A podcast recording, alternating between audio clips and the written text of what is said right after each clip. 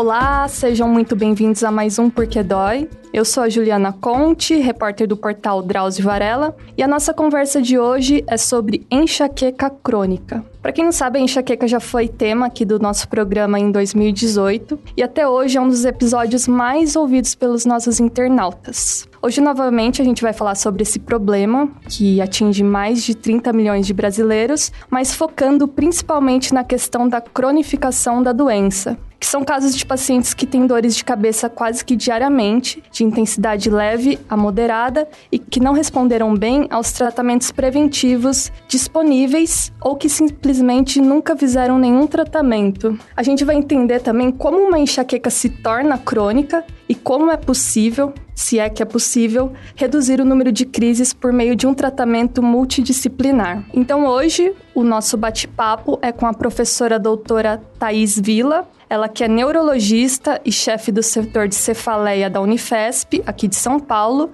e também com a fisioterapeuta Michele Santiago, mestre em ciências pela Unifesp. Bom, gente, muito obrigada pela presença de vocês aqui hoje. Oi, gente, eu quero dar meu olá a todos os ouvintes dos podcasts do portal Drauzio Varela. É uma honra estar aqui falando do que a nós duas aqui mais fazemos, que é tratar pacientes com enxaquecas de difícil controle, as chamadas enxaquecas crônicas. Tenho certeza que vai ser um bate-papo muito legal. Queria agradecer muito o convite do portal. Olá, pessoal, tudo bem? Quero agradecer o convite do portal do Drauzio Varela para a gente poder desmistificar um pouquinho e explicar a importância da educação do paciente na enxaqueca crônica e explicar que tem tratamento sim e é possível viver sem dor. E aquela dorzinha que a gente sente diária, ela não é normal e ela não deve fazer parte da nossa vida. Ótimo, tenho certeza que vai ser um excelente bate-papo. Então, para começar, doutora Thais, antes da gente entrar propriamente no conceito e na caracterização da enxaqueca crônica, eu acho que é muito importante explicar para as pessoas, primeiramente, que nem toda dor de cabeça ela se configura como enxaqueca, não é mesmo? Sim, dor de cabeça é um sintoma como tosse, é um sintoma como febre, então, é um sintoma do qual eu devo descobrir a causa. Uhum. Então, eu posso ter dor de cabeça, por exemplo, porque eu tô com uma virose, agora em tempo de coronavírus, né? Então, eu tô com um quadro viral e essa pode ser a causa da minha dor de cabeça, ou porque eu bati a cabeça, ou porque eu tenho um, né? Tô com um quadro aí de... Sinusite. É, sinusite é um pouco mais lenda do que real, uhum. ela dá mais uma dor facial, mas a dor de cabeça realmente ela é um sintoma. Eu preciso sempre, primeiro, prestar atenção nela, uhum. prestar atenção na frequência que ela está acontecendo, no quanto ela interfere no meu dia a dia e se acontece de eu todo mês ter uma dor de cabeça que já me limita ou atrapalha, principalmente atrapalha as minhas atividades e ela vai se repetindo, vale a pena buscar um diagnóstico porque o mais comum é que seja enxaqueca. Enxaqueca é uma doença extremamente comum na uhum. população. Falando em geral, cerca principalmente de mulheres que têm uma, vamos dizer, uma frequência de crises maior de enxaqueca que homens, cerca de metade delas, 50%, vão apresentar enxaqueca durante a vida. Um estudo nosso no Brasil, da nossa população já de 10 anos, então um pouco antigo, mostrou que homens, crianças, mulheres, em torno de 30 milhões mesmo de brasileiros vão ter essa doença doença uhum. chamada enxaqueca, onde nós vamos ter como sintoma um deles a dor de cabeça. E falando um pouco da enxaqueca crônica, que é a pessoa ter dentro da enxaqueca uma frequência de dor de cabeça mais da metade do mês, ou mais de 15 dias por mês. Então eu pergunto sempre ao paciente: você sente mais dor ou não durante um mês? E essa impressão dele é que ele passa mais com dor do que sem. E o mais comum é que a pessoa chegue a uma dor diária mesmo, hum. diariamente ela tem algum nível de dor. A gente chama de enxaqueca crônica. Eu só queria ressaltar o número de pessoas que convivem com dor praticamente diária ou diariamente. Esse mesmo estudo no Brasil mostrou em torno de 12 a 14 milhões de brasileiros que vivem com dor quase diariamente ou praticamente diariamente por conta de uma enxaqueca que a gente chama estar cronificada, né? Certo. E, e eu acredito com certeza que seja por falta de tratamento, mas também tem uma questão. É, é, eu sou paciente com enxaqueca e eu eu, eu, posso muito bem falar que eu acho que o paciente com enxaqueca ele anda com uma sacolinha de analgésicos na bolsa, né? Se não funciona um, vai tentando outro, entra em grupo de pacientes e eles vão trocando medicamentos. E quando você vê, você está tomando cinco é, dipironas por dia e pensa que está tudo bem, só que todo dia você acorda com dor, com dor, com dor. Queria até que você é, explicasse a relação do, dessa cronificação com o uso abusivo de analgésicos. Eu acho que antes disso a gente passa por um problema da banalização da dor de cabeça. Também sempre converso isso com as pessoas, pacientes. Se você tivesse a mesma dor todo dia no seu pé,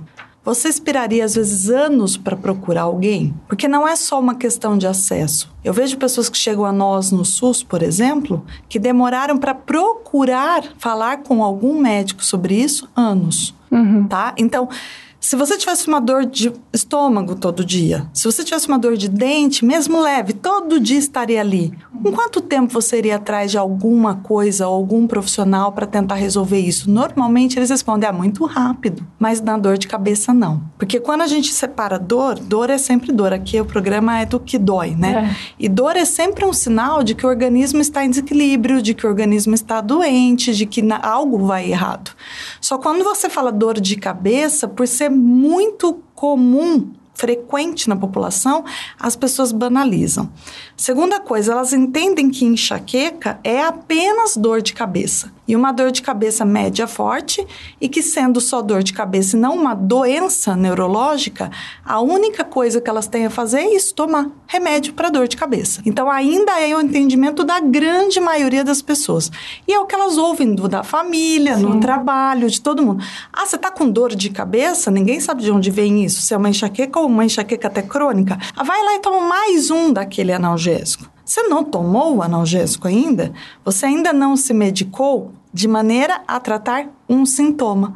Então, vou dar um outro exemplo para todo mundo entender aqui. É como se você tivesse a doença hipertensão arterial, não é? Que é uma doença de pressão alta, mas é uma doença. Sim. Todo mundo sabe disso. E você só tomasse o seu medicamento para controle da sua pressão arterial quando ela subisse. Então você vai lá, mede e fala: Nossa, hoje está 14 por 10, hoje está alta. Ah, hoje eu vou medicar. Mas não tomasse nada para que ela não subisse. É assim que as pessoas encaram a enxaqueca. Primeiro, é só uma dor de cabeça, é comum, não tem nada fazendo você tratar esse sintoma, porque nem sabe que é sintoma, acha que nem doença é. Sim. É só dor de cabeça e ponto. Então, esse é, o, é a primeira banalização. Uhum. A banalização do problema é, para mim, a primeira coisa. A segunda é isso. Então, se eu banalizo e acho que é só uma dor, eu vou e começo a tomar remédios para os sintomas, sintomáticos. E aí, começo tomando um de vez em quando, aí funciona no começo, ele vai levando, vai responde levando. Rápido. É, responde rápido, você tá, né? Você falou que é uma uma pessoa que sofre com isso sabe o caminho. Responde rápido, aí ele começa a perder o efeito. Aí começa a trocar. Aí começa a trocar para outro. Aí começa a somar. E por que que isso está acontecendo? Porque a pessoa tende a ir usando muito. Então, o que, que seria usar muito analgésico? E onde usar muito pode cronificar, que foi a sua pergunta, que é transformar uma enxaqueca realmente esporádica numa enxaqueca crônica. Quando eu uso mais de 10 dias de um comprimido de analgésico, que seja. Uhum. Então, sempre pergunto para o paciente também na nossa conversa lá na clínica, na, na, na consulta. Desde quando na sua vida você lembra de tomar de dois a três comprimidos de analgésicos ou anti-inflamatórios também por semana? Aí a pessoa está lá com seus 35 anos e fala: Ah, desde os 15. Você entendeu? Sim. Então, nessa fase, ele já está com 10, pelo menos, comprimidos ou dias de analgésicos por mês e anti-inflamatórios, ele já tem um processo onde o cérebro acostuma com aquilo, a medicação perde o efeito e, como se não bastasse, ela ainda provoca a próxima dor. Mas por que provoca? Por que causa esse efeito rebote? Então, na verdade, a gente tem um mecanismo no cérebro de nos proteger de ter dor, uhum. né? Que a gente chama de. Normalmente, endorfinas estão muito relacionados a isso, aquelas nossas endorfinas naturais, que o pessoal fala, faz exercício. Michelle pode falar um pouco disso Sim. depois, que é a área da. Faz exercício para liberar endorfina, porque endorfina é um analgésico natural. A gente tem analgésico dentro da gente, a gente produz endorfinas e outras substâncias químicas. Quando a pessoa já tem enxaqueca, ela tem uma doença genética, uma doença de tendência hereditária, onde um dos mecanismos para a doença acontecer é que esse sistema de controle da dor já não é dos melhores. Ela não produz endorfinas suficientes, ela já sente mais dor que as outras pessoas. E se eu começo a colocar analgésico, o que eu já produzo menos, o cérebro fica ainda mais preguiçoso. Ele fala: se está entrando remédio analgésico que ele faz produzir essa analgesia para mim, ou um anti-inflamatório, se eu já produzo menos, eu vou me, me acostumar aqui e produzir menos ainda. Ah. Então você acaba reforçando, né, um mecanismo da doença acontecer com o uso disso. E quanto mais a pessoa toma, a gente está falando em 10, mas não é isso que a gente pega no dia a dia. O que a gente pega é 20, 30, 50, 100, 200 remédios analgésicos e anti-inflamatórios por mês, muitas vezes. Quem está ouvindo aqui o podcast talvez vai se né, já vai olhar e falar, meu Deus, acho que eu estou aí no caminho ou já estou nesse caminho, já já estou aí. Uhum. E isso, quanto mais você usa, mais a dor volta mais intensa. Esse rebote que a gente chama, é até um fenômeno de abstinência mesmo, faz com que a dor volte mais forte. Isso faz ela tomar mais ainda a pessoa. E, e aí entra num ciclo que não se fecha. Certo. Tem que tomar cuidado com isso em relação a analgésicos comuns, aqueles que contêm, não preciso falar marca, só de pirona, uhum. paracetamol, ibuprofeno, ácido acetil salicílico, né? Aqueles que são combinados normalmente com cafeína, que é a maioria do que as pessoas com enxaqueca usam. Aqueles remédios específicos para enxaqueca, que aí às vezes um neurologista vai passar como que a gente chama de triptanos, uhum. sumatriptano, naratriptano, aí também não falando das marcas. Alguns também combinados de ergotamina, então se vocês lerem na bula isso também acontece. E anti-inflamatórios comuns, como naproxeno, naproxeno sódico, cetoprofeno, Todos esses, além dos derivados de morfina, que é a pior coisa que pode acontecer aqui, tramadol mesmo, que é o tipo de medicamento, e codeína, codeína que é. vem junto com paracetamol em algumas formulações, esse preciso seis por mês só, tá? Uhum. Para fazer esse mesmo mecanismo. Mas a partir de 10 até 15, dependendo do tipo de medicamento que você toma, dias ou comprimidos, você já está entrando nessa rebote. Sim. E aí, com esse rebote, você vai ter duas dores, na verdade. A dor da enxaqueca que fez você usar e a dor do rebote do anti-inflamatório do analgésico que vai fazer tudo ficar ainda pior. É um ciclo, né? Sim, é um ciclo do mal. É um aprendizado do mal. Eu falo que o cérebro aprende tudo.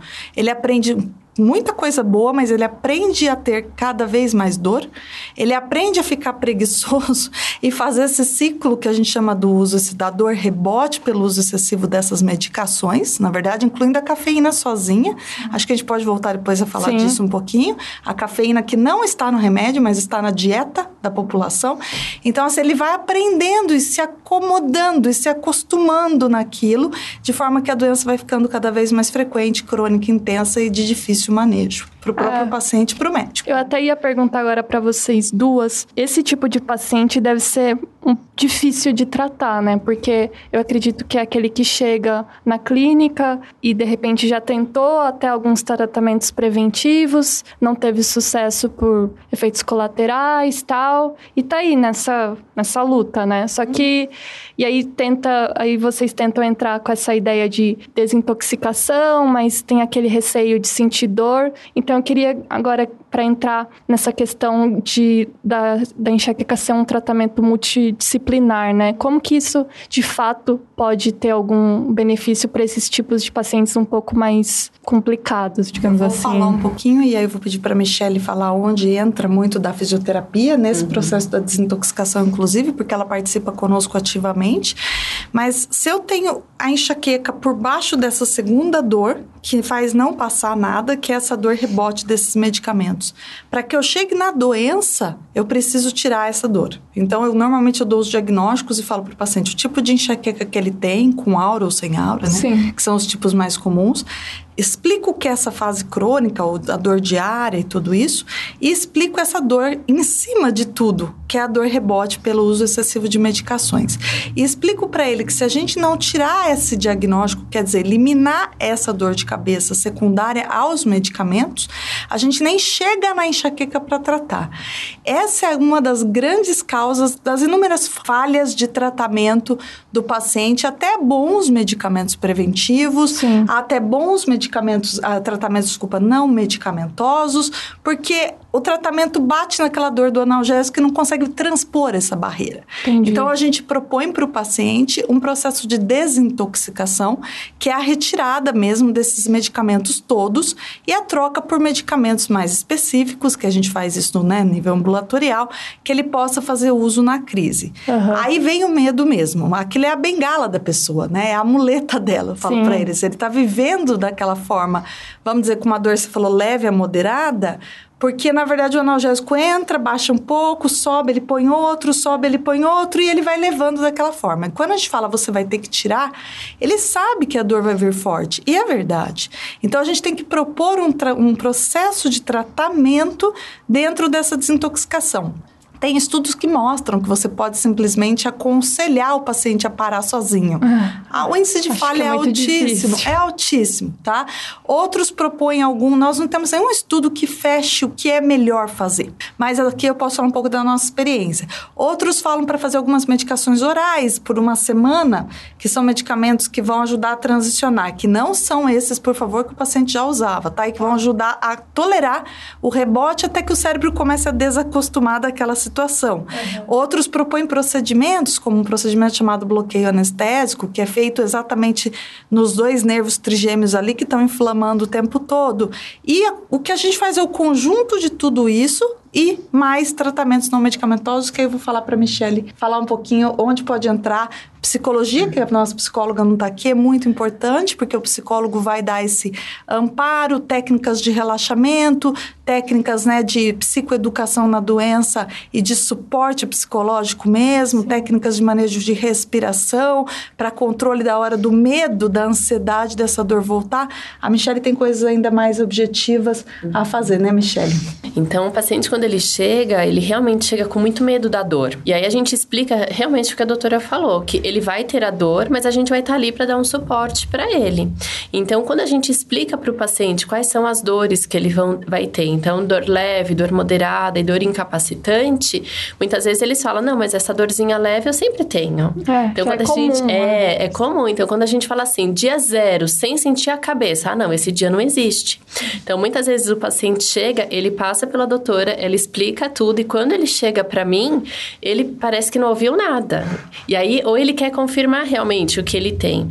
E aí a fisioterapia, a gente entra orientando todo o paciente do que, que ele pode fazer nas atividades de vida diária dele. Uhum. Então, assim, existe um mito muito importante de que a dor é muscular. Então, o paciente vai ter a dor porque o músculo está doendo. Questão de postura. Isso. Então, eu sempre explico que, assim, é muito importante saber como que o paciente dorme e como que o paciente trabalha. Porque elas são fatores agravantes da dor, não desencadeantes de dor. É. E aí é a hora que eles, é, eles ficam muito é, receosos de falar assim: nossa, mas a vida inteira eu escutei que isso causava minha dor. Aí eu falo: então todo mundo que trabalha com você tem dor de uhum. cabeça? Não.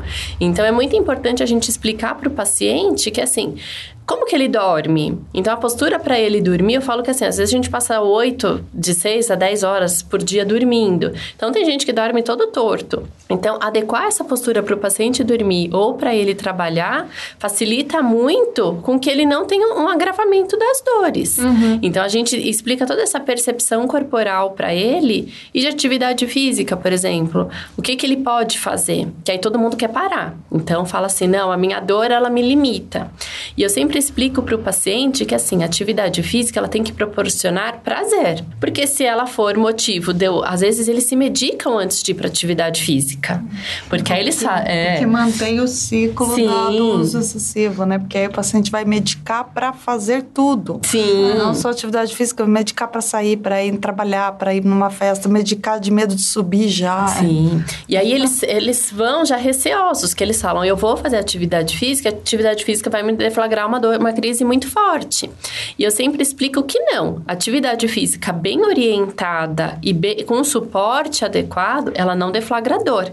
Então eu falo que assim, a atividade física foi minha tese de mestrado. Uhum. Então a gente conseguiu fazer esse estudo envolvendo exercício aeróbico.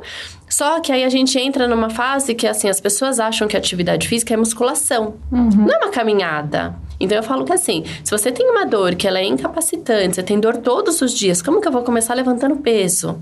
Então a gente tem que começar com atividades de baixa intensidade, onde o paciente tolere de 30 a 40 minutos a mesma intensidade, para aí sim ele conseguir melhorar. Sim. Então eu tenho pacientes que vão tentar fazer, por exemplo, yoga e deflagra muita crise durante a sessão. Aí fala, Michelle, eu não faço porque tenho dor.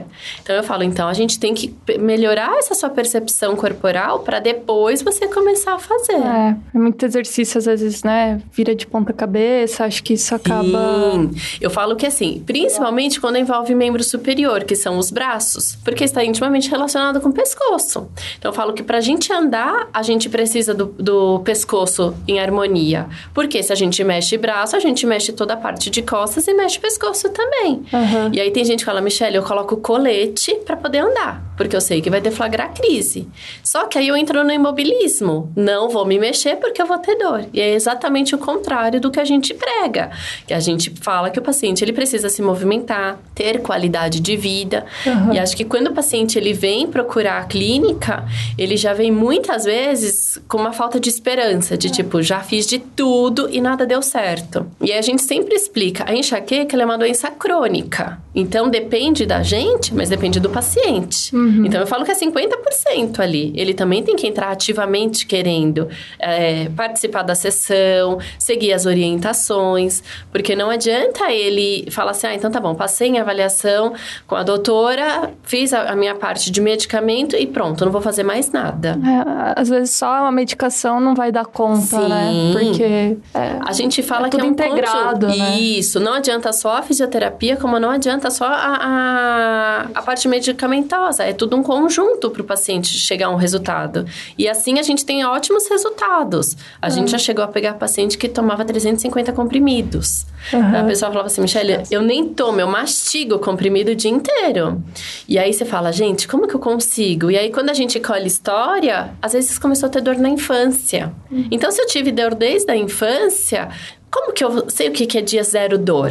Então a pessoa fala, não existe isso. E quando ele chega, muitas vezes eles choram. Porque eles falam, gente, nunca imaginei que eu ia ter um dia sem dor. Uhum. Então é muito bacana de ver isso. Eu, até você estava falando da que muitos pacientes é, imaginam dessa questão de fisioterapia porque associam com a questão postural. Sim. E até tem aquele termo, né, que a gente encontra muito, você fala aí atencional. Uhum. Só que uhum. isso acaba sendo meio, como que eu posso falar? Não, não é certo, né? Não, que não é, na verdade, a cefaleia do tipo tensional, hoje em dia, o melhor entendimento dela é que ela entra no espectro do quadro do que a gente chama enxaqueca, que é a grande doença, uhum. né, que é uma doença genética, não é uma doença de gene único, como por exemplo, eu tenho um gene e vou ter a doença, que nem é. síndrome de Down. Tem um gene lá que dá a doença que dá o síndrome de Down. As grandes doenças mais as doenças mais comuns na população são de origem genética, como hipertensão arterial, que eu citei, o diabetes, asma e várias outras, até alguns tipos de, de câncer, de tumor, todas têm uma que a gente chama predisposição hereditária hereditária. Uhum. Isso normalmente são múltiplos genes, né? E que varia também de pessoa para pessoa em combinação. Então a enxaqueca, para tê-la, não é quem quer ter, é uhum. quem pode, né? Uhum. Só que nessa variação de tantos genes com tanto, né, e que interagem com o ambiente, por isso também a gente fala uma doença de multifatores, eu tenho que ter a base genética, mas eu, essa base genética está interagindo com o ambiente o tempo todo, que a gente chama o ambiente dos gatilhos pioradores. Então, tem pessoas que, por exemplo, podem passar muito tempo durante a vida com dores mais leves, não latejantes, em peso, que não dão náusea, que não vomitam, cujo ambiente não incomoda e que isso seja esporádico até que, e aí caracterizaria exatamente clinicamente o que a gente chama da dor de cabeça do tipo tensão ou tensional. Só que se você acompanhar essa pessoa, principalmente se ela for uma mulher, e aí entra a interação dessa genética da mulher que tem tendência com a exposição ao hormônio, principalmente estrogênio, que oscila durante o ciclo, essa mulher ela vai poder apresentar, por exemplo, exemplo, no período menstrual, uma crise de enxaqueca típica. Sim. Então, hoje a gente sabe que é um quadro de uma mesma base que acomete muita gente, a maioria da população, em em extremos de gravidade. Muita gente vai ficar nessa ponta do que a gente chama de cefaleia do tipo tensão, que são quadros leves e, e pouco para as dores intensas durante a vida. Pode acontecer isso. Muita gente vai abrir uma enxaqueca e essa enxaqueca vai ser sempre esporádica, tá? Com gatilhos bem determinados, mas muita gente vai cronificar essa doença e vai ter dores quase diariamente ou diariamente, uhum. né? E aí vem a questão da dificuldade da pessoa que normalmente tem muita genética, por exemplo, você pega, pergunta ali na história clínica, na sua família quem que tem sintomas? Ah, minha mãe, meu pai, a minha avó do lado materno, minha avó do lado paterno, tias, não sei o que, não sei o que. Essa pessoa com uma carga base genética muito alta, ela tende, como a Michelle falou, começar na infância.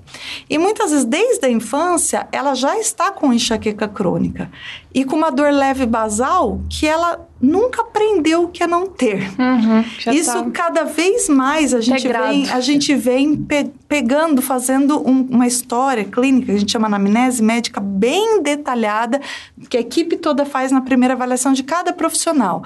Que você explicar o que é uma dor, que é o não ter mesmo, a pessoa fica ali olhando para cima e pensando e tentando lembrar, e de repente, ou algumas claramente viram e falam, mas essa explicação que você me fala, eu vou dar a explicação aqui, acho que muita gente vai ouvir e, vai pensar lá. Se identificar. se identificar. Eu falo assim para o paciente, para você falar que tá zero, eu falo, você tá sentindo o seu cotovelo quando você encosta na cadeira? A pessoa fala, não. Você lembra dele? Não. Você tá lembrando do bumbum que tá sentado na cadeira aqui? Não, não tô. Para você tá zero um dia inteiro, a sua cabeça, seu pescoço, seu ombro tem que estar tá assim. Você simplesmente não lembra que ele existe. Aí quando eu faço essa pergunta, a pessoa olha para cima, é sempre a mesma expressão quando não sabe o que é. Ela olha para cima, para o lado, busca, busca. Aí ela vira e fala: "É, eu acho que posso ter tido isso um dia. Ou muitos falam dessa forma não. Porque ele acha que o leve, que é aquele que é a dor normal, tô pondo uma aspas aqui que o pessoal não está assistindo porque está ouvindo, mas a dor normal que não existe, por favor, gente, dor normal, que é aquela dor que não precisa analgésico, que é aquela dor que ele consegue fazer exercício, que é aquela dor que ele acostumou a tocar a vida, que não é a enxaqueca clássica, né? Forte, latejante, tá? Aquele peso, sentir que a cabeça. Os pacientes usam termos engraçados. Eles falam assim: eu sempre sinto que a minha cabeça está em cima do corpo. Desse jeito você está falando como as outras partes do corpo, não. Ou vem sempre um peso no fim do dia, ou se eu passar um pouquinho de comer, tá com a cabeça pesada. A cabeça pesada. É uma pontada aqui e ali. Definição. Exato. E tá todo dia um pouco assim, mesmo que vá e volte, mesmo que não fique um dia inteiro. E aí você fala, desde quando? Atende pessoas de 30, 40 anos que vão falar, desde que eu me lembro por gente. Então, isto pode ser muita gente, muitas vezes difícil, porque o paciente vai banalizar, isso para ele é o normal.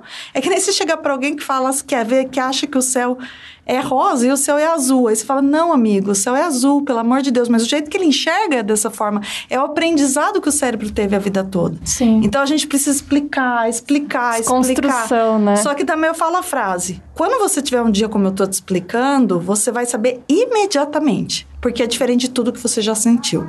E realmente é o que a Michelle falou. Eles chegam e falam assim: eu terminei o dia e falei, meu Deus, cadê a cabeça? E realmente, eu já, nós já vimos um paciente chorando, nós já vimos paciente assim. Aí você vê, na expressão do rosto, o paciente volta na consulta de retorno e você vê ele zero dias. Porque muda o rosto, muda aquela feição, aquela olheirinha crônica, sabe? Aquele peso que a pessoa carrega em cima dela todo dia. E ela não se dá conta. Ela acha que isso é normal mesmo. Ah, mas eu. Porque já falei, enxaqueca para as pessoas é dor forte, que sempre precisa de remédio analgésico, anti-inflamatório Agora, dor normal é qualquer coisa, é o pescoço porque tá com uma postura, é a tensão do dia a dia. Aí, aí tem mil desculpas. E que na verdade nem são mais gatilhos porque a pessoa convive com aquilo. Então tem mil desculpas do ambiente para falar que é aquilo, que ela tenta, na verdade, explicar aquela dor, né? Coitado, não é uma desculpa, mas uma explicação. Isso a banalização atrasa o diagnóstico imensamente porque atrasa a procura por algum profissional de saúde e atrasa principalmente qualquer tratamento eficaz que a gente possa fazer para que esses dias sem nenhuma dor aconteçam.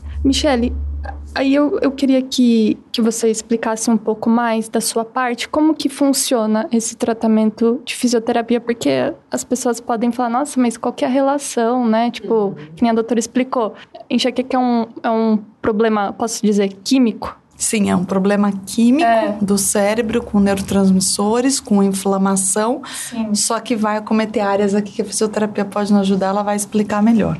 Então, eu acho que assim, ó, a primeira coisa que tem que ficar muito claro é que o paciente que ele tem enxaqueca, mais de 90% deles, eles sentem dor no pescoço. Só que quando eu me refiro ao pescoço, não é só pescoço, a gente fala de pescoço, ombro e também as costas, a parte mais superior das costas. Só que quando as pessoas têm essa dor, eles normalmente ligam a torcicolo. Então, o paciente, às vezes, ele passa anos da vida dele procurando ortopedista, fazendo ressonância, vários exames, porque ele tem um torcicolo. Tem algumas pessoas que chegam a ficar imobilizadas. A gente já teve paciente que ficou meses imobilizado porque estava com torcicolo. Muitas vezes, os pacientes, quando eles chegam para mim, eles falam: Michele, eu vim por conta da enxaqueca, mas quero te deixar claro que eu tenho um torcicolo quase que congênito. É fato. Isso já é um fato. Nasci com ele. E aí, quando a gente explica toda essa relação, todo esse mecanismo inflamatório que envolve a enxaqueca, faz com que o paciente entenda que não é qualquer manipulação que eu posso fazer, uhum. não é qualquer é, é, pessoa que pode tocar no meu pescoço, porque muitas vezes as eles procuram alternativas de tratamento mesmo, só que durante a sessão eles têm crise incapacitante. E às vezes os profissionais, por desconhecerem a fisiopatologia da enxaqueca, falam: ah, não, vai doer e é assim mesmo, você uhum. vai ter que aguentar a dor.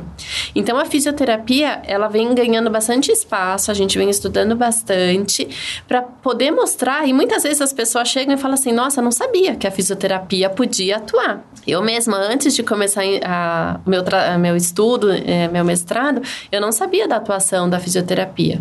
Então, assim, como que a gente ensina para o paciente o porquê que dói? Então, é uma região que ela está super sensibilizada por conta da atuação do nervo trigêmeo que está ali. Né? Isso, a inflamação. Pega o ramo mais caudal, então sensibiliza sensibiliza todos os ramos cervicais. Só que aí eu pego. E aí tem paciente que fala assim: ah, não, não dói o meu pescoço, mas meus ombros. E aí a hora que as pessoas falam da cefaleia do tipo tensional. Uhum. Porque só dói meu ombro. Sim. E aí as pessoas acabam sempre falando que o quê? Eles não entendem a dor leve. Então, muitas vezes eles procuram atendimento porque, por exemplo, os cinco dias de dor incapacitante no mês é o que me leva para o pronto-socorro e é o que me incomoda. A dor leve e a moderada, que eu sempre explico que assim, a dorzinha leve é aquele peso, aquela dorzinha que eu vivo e eu não penso em medicar. Uhum. Porque eu tô acostumada a viver com ela. E a dor moderada, não, já é aquela dor que eu preciso medicar. E a dor 9, 10, a dor que eu fui pro pronto-socorro.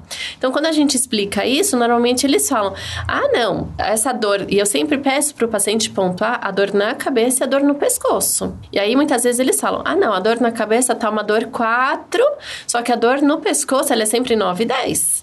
Ah, mas é porque eu tenho torcicolo. E aí, o que, que, é muito importante? Quando a gente fala disso, normalmente os pacientes fazem o quê? Uso quente, uso calor, porque o calor não é gostoso. É, a gente sempre confortinho, fala. né? Isso. E aí, eu sempre explico para o paciente que o quê? Eu tenho que pensar se eu quero tratar a causa ou o sintoma. Uhum. Se eu tô ali no momento de crise intensa, não tolero o gelo, porque muitas vezes eles não toleram, posso ali tomar um banho mais morninho, ficar ali um minutinho, tentando relaxar. Escaldapés já ouvi também, né? Isso. Né? Só que aí eu tô tratando o que? O sintoma. Não tem... O do escaldapé, não. O pé não tem nenhuma relação com os nervos trigêmeos. Já ouvi de é. tudo. É, aqui ela tá falando em calor ou diretamente Na em áreas do pescoço, do, do pescoço tá. onde tem inervação pelo trigêmeo Isso. e essa inervação está inflamando essa musculatura. Isso. Mas a enxaqueca não vai no pé, não. e aí, o que que acontece? Faço quentinho, só que dá daqui uns minutinhos eu já tô com a dor explodindo de novo, porque eu não tratei a calça. E aí a gente entra toda uma dessensibilização usando compressas frias, usando gelo, para quê? Tratar a causa da dor. Então Inflamar. eu sempre explico isso, tirar a inflamação. O gelo ele é um potente anti-inflamatório uhum. e é um recurso barato. Eu não preciso, né? Tipo, coloco umas forminhas ali para congelar e coloco na região. E aí o que que a gente escuta dos pacientes depois? Nossa, Michelle, o gelo virou meu melhor amigo. Tenho gelo todo todo dia na minha casa para poder usar. Porque ele resolve o problema. Então eu sempre explico para o paciente: você quer tratar o sintoma ou a causa? Porque isso é importante. Eu falo que, além da gente, quem melhor conhece o corpo é o paciente. Sim. Que sabe como dói, quando dói, o que, que é pior. Então, o que a Thaís falou é muito isso. Você sente a alça do sutiã o tempo inteiro? E aí tem gente que fala: ah, não, é porque eu uso o sutiã apertado, então ele tensiona os músculos do ombro, então por isso que eu tenho dor. É eu falo, não. A questão da tensão, né? Sim. né? Tá em cima e tá tensionando, tá isso. em cima e está apertando. Mas senão todo mundo que colocasse qualquer bolsa com uma alça em cima, ou alça de sutiã, um colar mais pesado. Tem paciente nosso que não tolera colares. Isso, isso é muito né? Amarrar cabelo, que aí já vai para a região de cabeça mesmo. Sim. Esse é um marcador, assim, se o paciente não sabe te falar quantos dias dói o dor leve, quantos dias exatamente todas as intensidades de dor ele tem, que é difícil, porque é, é normal, né? Então é difícil tirar essa história. Mas ele fala para você que ele tem uma piora de ou começa, no caso ele começa a ter dor, que daí na verdade sai do leve, né? Com uma tiara, com um chapéu, com haste do óculos mais tempo, com um prender toque. o cabelo, com um carinho, já ouvi. Meu marido não consegue mais fazer carinho na minha cabeça. E isso vai depois para colares, bolsa, né? Alça de sutiã, alça de biquíni amarrada atrás do pescoço. Esse é um marcador pra gente, é um sintoma marcador de que existe enxaqueca crônica. Mesmo que a pessoa não. Então, olha, quem tá ouvindo aí, se você toda vez. É diferente de isso acontecer só na crise, uhum. tá? Porque quando acontece só na crise, eu tenho crise uma vez por mês na minha menstruação. Então, durante a crise na minha menstruação, eu fico sensível, um, dois dias, passou, tá normal. Posso fazer de tudo, isso é da crise. Como na enxaqueca crônica, o entendimento é que a pessoa nunca sai da crise, na verdade é isso, ela só oscila a intensidade. Então, você que tá ouvindo aí acha que não tem dor de cabeça todo dia, uhum. tá? E que tem esses sintomas que a gente acabou de falar, você tem sim o que a gente chama de uma inflamação crônica, de uma sensibilização crônica e você tem com certeza mais de 15 dias de dor. Isso a gente não tem dúvida, é fato, tá? Esse é o grande marcador de que existe um processo da doença ter ficado. E o que é importante falar é que muitas vezes as pessoas deixam de fazer as coisas. Então eu paro de usar coisas que me apertam no pescoço, começo a usar sutiã, tomara que caia, porque vou tirar a tensão da região. É. E aí muitas vezes eles falam, Michelle, fiz tudo isso e não parou a dor. Não Por quê? Parar. Não vai parar, né? E, e Michelle, eu tava nessas andanças aí, uma vez conversando com um fisioterapeuta, é, ele comentou sobre pontos de gatilho. E daí, tipo, se ficar apertando aqui, dói aqui. Isso não, né? Não, não funciona. E assim, eu tenho que desmistificar isso para todos os pacientes. Por quê? Muitas, muitos fisioterapeutas falam que o quê? A região tá rígida. Hum. E aí eu sempre falo pro paciente: toca o seu pescoço e toca o, o pescoço de alguém que não tenha dor. Não é o mesmo pescoço. Porque o pescoço de uma pessoa que tem enxaqueca, ele é um pescoço mais rígido. Só que quando outro profissional vai tocar nesse pescoço que tá rígido, ele vai procurar realmente os pontos gatilhos. E aí ele vai desativar ativar e aí o paciente fala, Michelle, não melhorou nada. Ou piora. Piora. Muitas vezes tem essa pior, ou tipo, eu tive um alívio momentâneo. Eu já tive vários pacientes que me falam assim, Michelle, durante o procedimento eu tive que parar no pronto-socorro, porque é. a dor subiu a nível máximo. É, eu fiquei, eu tentei passar por isso, né? Fui numa fisioterapia, fazendo a avaliação, ele apertando aqui, aí eu falei, ah, acho melhor parar, porque tá começando a doer muito aqui a minha cabeça. Ele apertava aqui e doía aqui, né? E aí ele falou, ah, então acho que eu vou parar porque daqui a pouco vai piorar a sua dor. E eu fiquei com, com dor muito ruim. Eles só inteira. não entendem o que tá doendo. É esse que é o problema, porque o que está fazendo essa irradiação de dor é o nervo, tá? Porque você está pressionando o músculo que está inervado pelo chamado nervo trigêmeo, que vai realmente ter um trajeto para frente da cabeça e para trás, para a porção posterior. E como tudo no caso da enxaqueca crônica está inflamado, toda a região, cabeça, às vezes dor facial também, pescoço, ombro, tudo, Onde você encostar vai doer onde vai encostar vai irradiar, porque esses nervos estão levando esses estímulos dolorosos mesmo, tá? Então, isso de, ah, então, aí eles pensam assim, então se eu apertei o músculo e doeu sua cabeça, é o músculo que faz doer. Você entende o problema do entendimento da doença, que é a grande questão? Sim. E aí entra um que eu, acho que gostaria que a Michelle falasse que é muito importante. As pessoas fazerem técnicas ortopédicas para tratar uma doença sim, neurológica. Sim tá?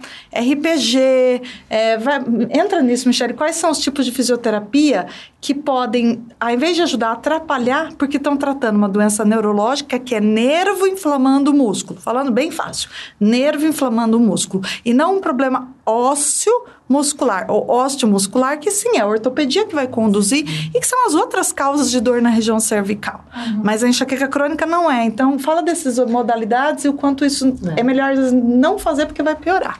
E aí, assim, às vezes o paciente fica anos da vida fazendo esses tratamentos. Então, aí, é que nem a doutora falou, entra a liberação miofascial instrumental.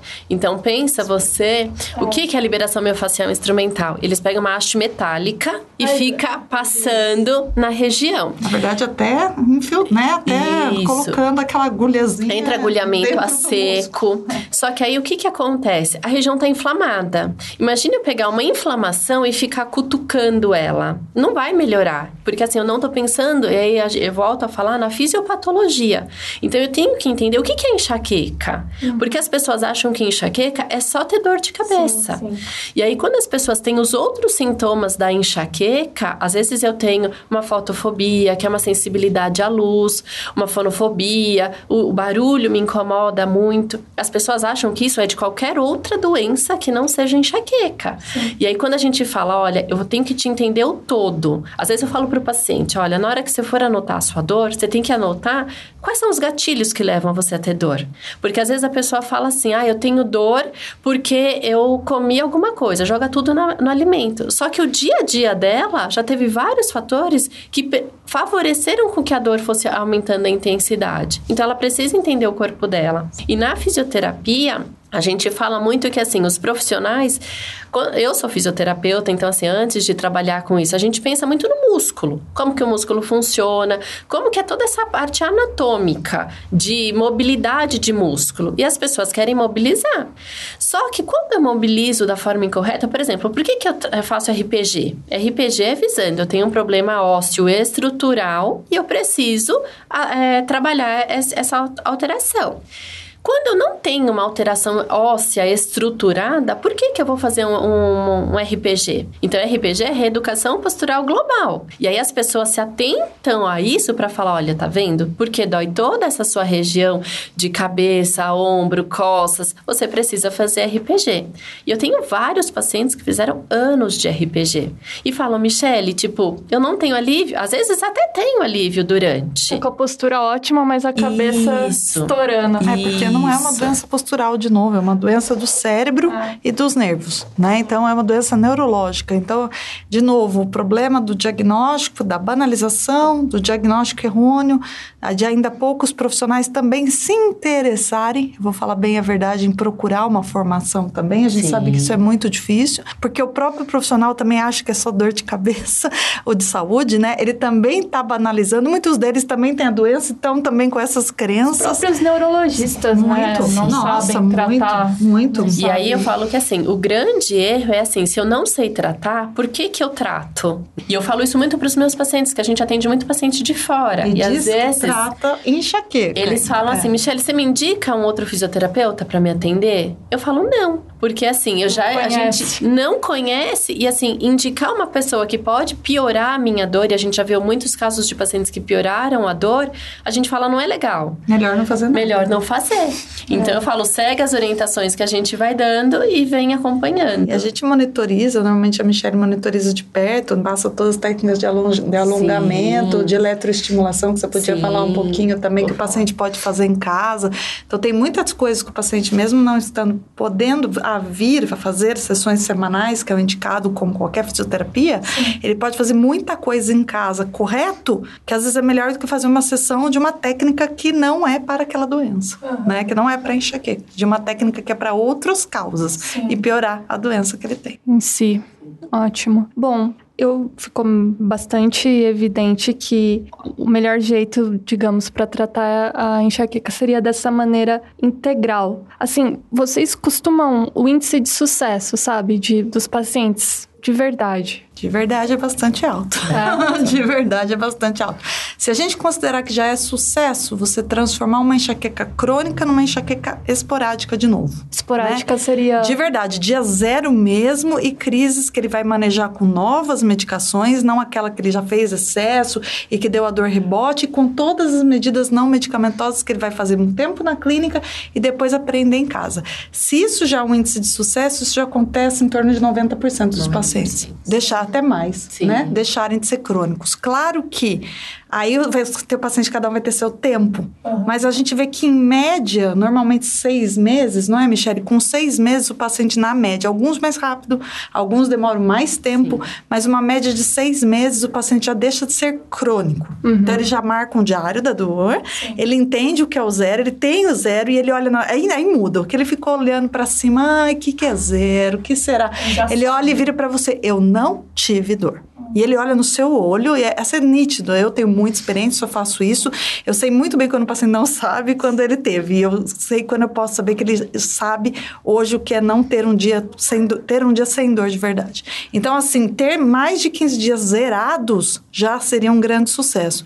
Mas como o tratamento, no mínimo, de enxaqueca crônica são dois anos, né? Então, no mínimo dois anos ele vai passar pela clínica, vai fazer os tratamentos preventivos medicamentosos, muitas vezes vai ficar bastante tempo com a equipe multidisciplinar disciplinar, vai continuar em casa, depois de dois anos é muito frequente, é a grande maioria, ele estar não só com enxaquecas esporádicas, mas de baixa frequência. E baixa intensidade. E baixa intensidade, que agora com novas medicações de crise, ele toma, passa na hora mesmo, e não tem mais o rebote, não tem mais nada. Então, o índice de sucesso é bastante alto, porque primeiro pelo diagnóstico correto uhum. né, de toda uma equipe que é treinada para diagnosticar corretamente. Entender que enxaqueca é uma doença de muitos sintomas. A gente está falando da dor no pescoço, é um sintoma, mas tem sintomas de humor, Sim. tem sintomas de sono, tem sintomas de bruxismo, por exemplo, e dor orofacial. Gente, não são causas, então vamos deixar bem claro isso. São sintomas dessa doença, que é a enxaqueca, que quando está crônica, está no ápice, né? Sim. E a equipe toda trabalha com tudo isso ao mesmo tempo, de uma forma global. É o que eu falo para o paciente, a gente não pode deixar nenhuma ponta no seu tratamento, que é deixar sintomas sem ser manejado. Então, como tudo é manejado, o paciente vai globalmente melhorando e a gente realmente tem um resultado bastante bom. Essa é a esperança, porque quando a gente fala, acho que as pessoas vão vir falar assim, impossível. É, eu, isso eu... é o que eu passo, isso é o que eu estou tentando e até agora elas não falaram nada que dá para fazer e que melhore. Eu vou viver a vida inteira assim, que é o que a gente escuta o tempo inteiro. Você, se vocês aqui é a última esperança, continuar assim, eu vou me afundar no analgésico de vez, porque isso aí não tem futuro. A maioria chega bem descrente, na verdade, porque são anos às vezes de ou sofrimento, a maioria, e não só sofrimento, a procura por N profissionais de várias especialidades, vários neurologistas, vários fisioterapeutas, psicólogos, nutricionistas, que começam com coisas de mitos Aleatórias, também. Aleatória. É. Tira glúten e tenta, é, tira lactose e tenta passa uma dieta para o paciente fazer um emagrecimento de jejum prolongado, aquele tipo de jejum intermitente, porque a pessoa não conhece a doença. E eu acho que então, assim, o segredo seria conseguir chegar nesses especialistas especialistas mesmos, hum. né, em, em cefaleia. São poucos, né? Exato. Eu acho que o grande, é, a grande dica que a, que a gente tem que deixar para todo mundo que está nos ouvindo é que, assim, eu preciso, em primeiro lugar, entender o que, que é minha doença e entender como que ela se comporta. Então, assim, quem está me ouvindo, assim, o que, que é dia zero dor? É não ter dor, não sentir nada, não sentir a cabeça no pescoço. E, nem, e também não ficar, se você acorda, assim, falar, oh, será que hoje eu vou ter dor? Mesmo você não está sentindo, isso se configura esse. Você sabe que sim, porque o paciente que está sempre com medo de ter dor, ele está com dor leve. Ah, então. Porque quando o paciente. Isso, muito, muito importante isso que você falou. Às vezes o paciente chega, essa é outra pista. Eu, eu ensino neurologistas, né? Nós temos na Unifesp um setor de cefaleias e a gente tem um programa de especialização. E eu ensino neurologistas, fisioterapeutas, equipe multidisciplinar toda. E a gente ensina eles a tirar essa história da maneira adequada. E tem pistas, porque é difícil para o paciente entender o que é um zero muitas vezes. Zero nada de dor. E eu falo, se o paciente fala para você, não, eu não tenho nada, não tenho nada, não tenho nada, são, são 10 dias no mês, o resto não é nada. Mas ele fala, ah, mas tudo que eu faço eu evito porque eu acho que vou ter dor. Eu sempre estou achando que vou ter dor. Gente, se você não tem dor nenhuma, você esquece. Você Entendeu? Não você não tá nisso. tá pensando nisso, você tá pensando no que você vai fazer, no seu trabalho, na sua família, na sua rotina, na sua agenda. Você não tá pensando, será que eu vou ter dor? Será que eu vou ter dor? Porque sim, existe aquele. Eles falam, como é que eles falam pra mim? Eles falam assim: ah, existe aquele. Eu, aquela coisa que vem, resquício, aquele comecinho, né? aquele resquício, aquele eu acho que vou ter. Eu falei, então, se você acha que você vai ter, meu bem, você tá com alguma sensibilidade de couro cabeludo, com o pescoço pesado, com a cabeça pesando, e você vai tá mesmo, e você vai ter mesmo. Uhum. E quem tá com analgésico em excesso, se ele não tomar, ele vai ter a dor de abstinência, vai ter mesmo, né? E não tomar café, que eu gostaria ainda de falar desse café, nem que seja é. rapidamente. Então tá, vamos, eu, vamos eu acabei nisso. não focando, né? Acabou uhum. se perdendo, não, a gente é não falou da, da cafeína, até para quem, essas pessoas que tomam muito analgésico, às vezes pega qualquer um, vai trocando, nunca se deu conta que lá tem cafeína, né, Sim, na composição. composição. E aí toma mais café, então. É, vamos lembrar isso. A cafeína, ela não tá só no remédio, ela tá na nossa dieta e na dieta do brasileiro com o café. O café, ele tem muito mais cafeína do que o remédio. Então, por exemplo, vamos pegar uma medicação padrão aí, que é um comprimidinho meio marrom, que todo mundo toma, e que tem lá 30 miligramas de cafeína tá? 30 miligramas já é, então, suficiente para me dar uma analgesia combinado com dipirona, tá? E outras coisas. Se eu tomar um café expresso, um expressozinho, assim, na, ali na padaria, eu tenho em torno de 80 a 90 miligramas de cafeína naquele café. Então, eu viro e falo assim, olha, naquele expresso que você tomou, já tem três comprimidos de tal remédio analgésico combinado com cafeína. Então, às vezes, a pessoa toma 10 dias de analgésicos, 15, o que é aquele começo do excesso, só que ela ela toma três, quatro nesses expressos todos os dias. E aí ele fala que tá zero. Eu falo, não, o seu zero tá medicado. Cafézinho. É, mas é só o café. Mas então esse é coado. O coado também. O coado tem 60 miligramas de cafeína numa xícara usual que a gente faz. Dois comprimidos também dos remédios usuais. E aí, mas eu tomo só de manhã para acordar, porque sabe o que acontece, doutora? Se eu não tomar de manhã, realmente a dor de cabeça vem. É. Pista. Então, de novo, a segunda pista, além do dolorimento com as coisas que a gente falou de sutiã, colar, óculos e tal. Se você toma café e vê se você não tomar a dor de cabeça acontece, você já está em uso excessivo de cafeína e a cronificação acontece por conta disto também, tá? Então, a cafeína que está no café, na, na refrigerante de cola, chocolate. no guaraná, no chocolate em menor quantidade, mas consumido todo dia.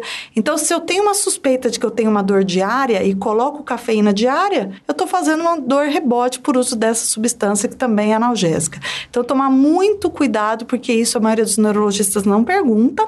O paciente paciente não refere, a nossa nutricionista ela pega muito.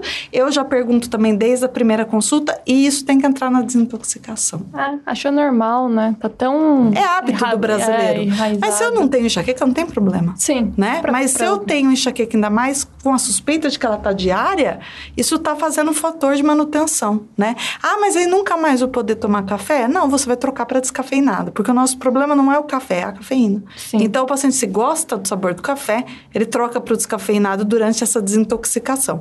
Mas dá muita abstinência. Uhum. O paciente fica sonolento, o paciente fica com a dor de rebote, que a Michelle falou, pode vir forte, mas é exatamente os procedimentos todos que a gente faz para que ela venha, pelo menos o basal do paciente, aquilo que ele já tolera, pra, sem o analgésico, sem a cafeína, para que ele passe aquela primeira semana, duas, que é a fase que o cérebro precisa para acostumar a viver sem aquilo, sem né? Dor. É, a viver com a, sem a dor do rebote, né? sim, né? Sim. Sem a dor provocada pela própria substância analgésica e induzida por isso.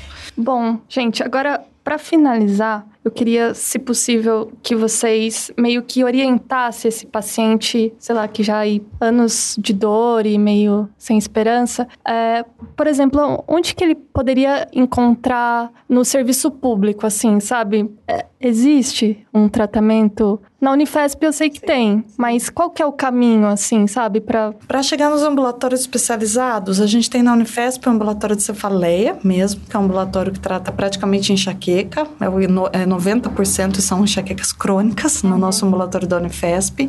É, tem também no HC, no ambulatório da dor, eu sei que eles têm dentro do ambulatório da dor, um ambulatório também de dores de cabeça.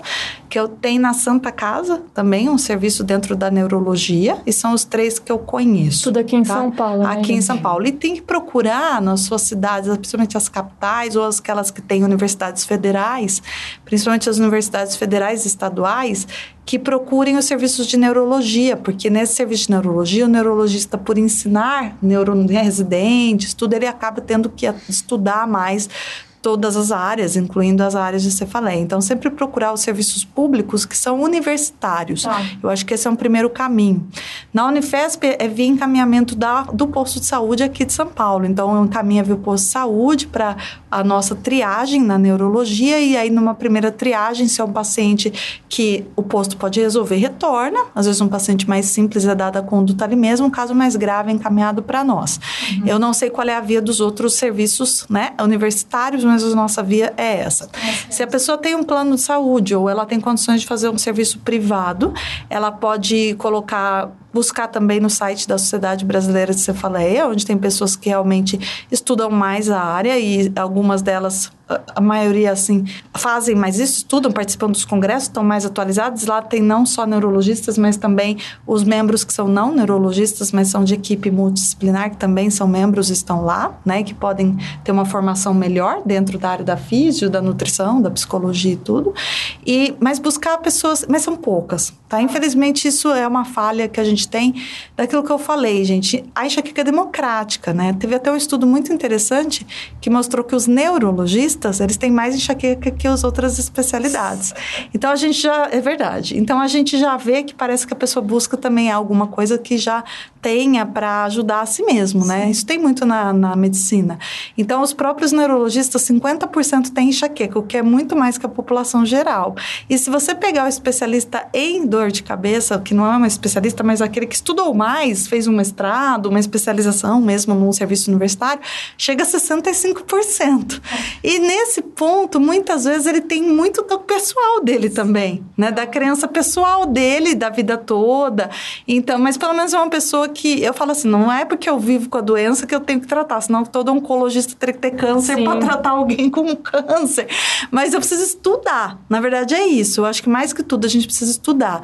Existe realmente muita, muito conhecimento hoje. Isso eu também gostaria de falar, porque os pacientes vão para aqueles grupos que você falou lá no começo do nosso podcast, falando que nada funciona, que ninguém sabe nada, que ninguém sabe o que é enxaqueca café e não sei o quê. Mentira, gente, tá? Mentira.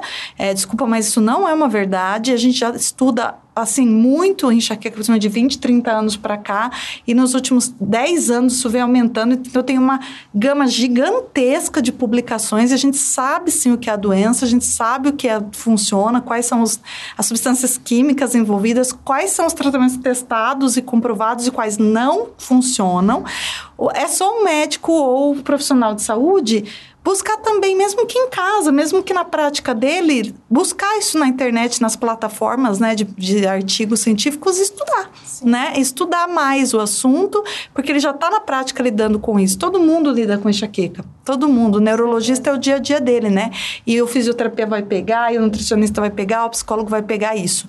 Então, você pode entrar nessas plataformas que são abertas e você entra e consegue achar artigos, estudar e aplicar. Tem grupos para discutir também. Então as pessoas precisam, todo mundo parar de banalizar. Eu vou voltar ao que eu falei no começo. O grande problema ainda é a banalização. A banalização que parte da sociedade. Não parte só do paciente, mas aquele que é, deve cuidar também desse paciente. É, o recado final é: não é normal sentir dor. Não, não, não é normal. Não, dor leve não é zero. Peso na cabeça não é dor normal. Normal não, não existe em relação à dor, tá? Então a gente deu algumas dicas a pessoa saber se ela tá zerada mesmo de dor ou não. O ideal é você ter um dia inteiro assim, tá? Porque a dor que fica indo e voltando durante o dia, ela tá ali. Eu vou deixar uma última frase que eu falo para todos os pacientes ensino meus alunos da especialização. A enxaqueca, quando ela vem na crise forte, ela é que nem um incêndio. A casa pegou fogo, pum, explodiu tudo, né? Aí ela vem forte, com náusea, com vômito, você vai no pronto-socorro. Aí, como todo grande incêndio, tá visível para todo mundo. Mas todo grande incêndio vai baixando, baixando até que aquilo vire brasa. E o problema é a brasa que essa ninguém vê, ninguém dá atenção, que é o pezinho na cabeça, que é a dor no pescoço, que é a dor normal. E essa brasa, se a gente também não acabar com isso e realmente limpar essa casa de uma vez, brasa para pegar fogo de novo é rapidinho. tá bom? Então tem que tomar cuidado com isso aí, prestar atenção. Sim. Michele, quer concluir, falar alguma coisa? Eu acho que assim, acho que eu vou deixar uma dica para todo mundo, que assim, é que nem você falou, não, nem todo mundo tem fácil acesso a, aos serviços privados. Então, acho que gelo todo mundo tem em casa e as compressas frias eu posso fazer. Só que é muito importante que às vezes as pessoas me falam, Michelle, eu faço de um lado, depois eu faço do outro. Não, faz tudo junto. Então, eu posso usar compressa fria tanto no pescoço, no ombro e nas costas e na região de cabeça. Uhum. Só que é muito importante que, assim, vou usar na cabeça, não adianta eu ficar segurando lá com a minha mão. Eu posso usar alguma, algum paninho, alguma coisa para amarrar essa região e não precisar ficar segurando. E é muito importante que eu faça isso todos os dias. Porque todo mundo, assim como a Thaís falou, só trata na crise, na crise. só no incêndio. Sim. Se eu fizer de forma preventiva, eu tenho muito mais sucesso na hora que a dor vai vindo, ela não vir tão intensa, de conseguir diminuir um pouquinho a intensidade da dor. Não só tentar, na, porque na hora que a crise está intensa, eu não quero pôr gelo. Eu não quero, eu quero só alguma medicação para aliviar a crise e não fazer mais nada. Então acho que se a população começar a se conscientizar que eu preciso prevenir, tratar, é, prevenir mesmo a crise e não só na hora da crise buscar medidas de tratamento, o sucesso vai ser muito mais rápido. É, e é uma forma de tratamento preventivo que pode fazer em casa, sem Sim. efeito colateral, não vai piorar, não vai dor do rebote por gelo, não vai Sim. acontecer. E o ideal sempre é não desistir da busca de procurar um diagnóstico, um tratamento, Sim. que o profissional base é o neurologista, e de preferência aqueles realmente que tenham um treinamento que possam te dar um caminho mais assertivo e melhor. Ótimo. Muito obrigada mais uma vez, gente. Foi muito bom o papo. Bom, esse foi mais um Porque Dói. Para quem ainda não sabe, dentro do site do portal Drauzio Varela, a gente tem ainda mais dois podcasts. O Drauzio Cast, que são áudios que o Dr. Drauzio gravou ao longo da carreira, e também o Entre Mentes, que é só sobre saúde mental. Vale a pena conhecer também. Obrigada e até a próxima. Esse programa foi editado pela Estalo Podcasts.